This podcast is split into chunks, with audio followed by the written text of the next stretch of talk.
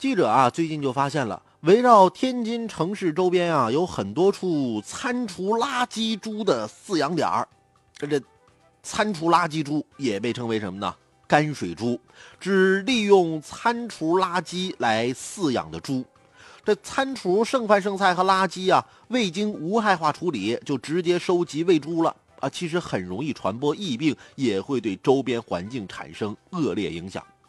国家有关部门啊，曾多次要求各地加大餐厨垃圾猪的查处力度。可是啊，治理需要的不仅是查处餐厨垃圾猪，还需要一个综合治理。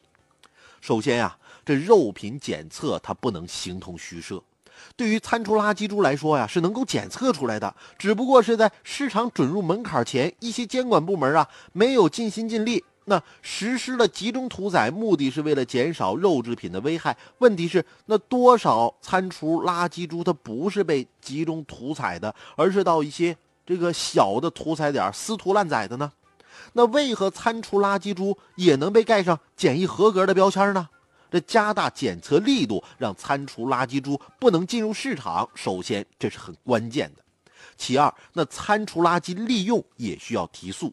当宾馆饭店可以用餐厨垃圾，那换来正规渠道的利益的时候，那他们也就不会出售给这些养殖户了。或者是你能不能向我们哈尔滨学学，对不对？你啊，建立这种餐厨垃圾的回收式的制度啊，甚至进行这种垄断式的回收，可不可以啊？啊，这个有这个专门的企业到啊饭店来收取这些厨余垃圾啊、餐饮垃圾来进行一些。综合利用啊，比如说可以把它做成这种生物燃料、生物纯油，这其实也是非常好的嘛。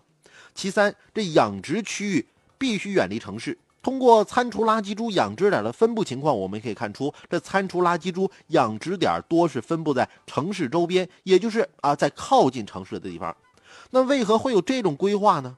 这道理很简单，在城市周边养殖餐厨垃圾猪十分方便，可以轻松的在城市收集餐厨垃圾，运到这个养殖地点。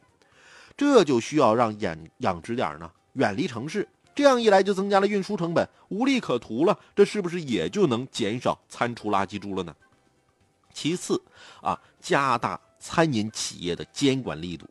哎，某地在治理餐厨垃圾的时候啊，给予餐厨企业一定的奖励啊，专门安排餐厨垃圾利用公司上门回收餐厨垃圾，依据餐饮企业提供的餐厨垃圾数量给予资金回报，而市民呢还可以用餐厨垃圾换取生活用品，如此一来也就激发了大家科学处理餐厨垃圾的热情了。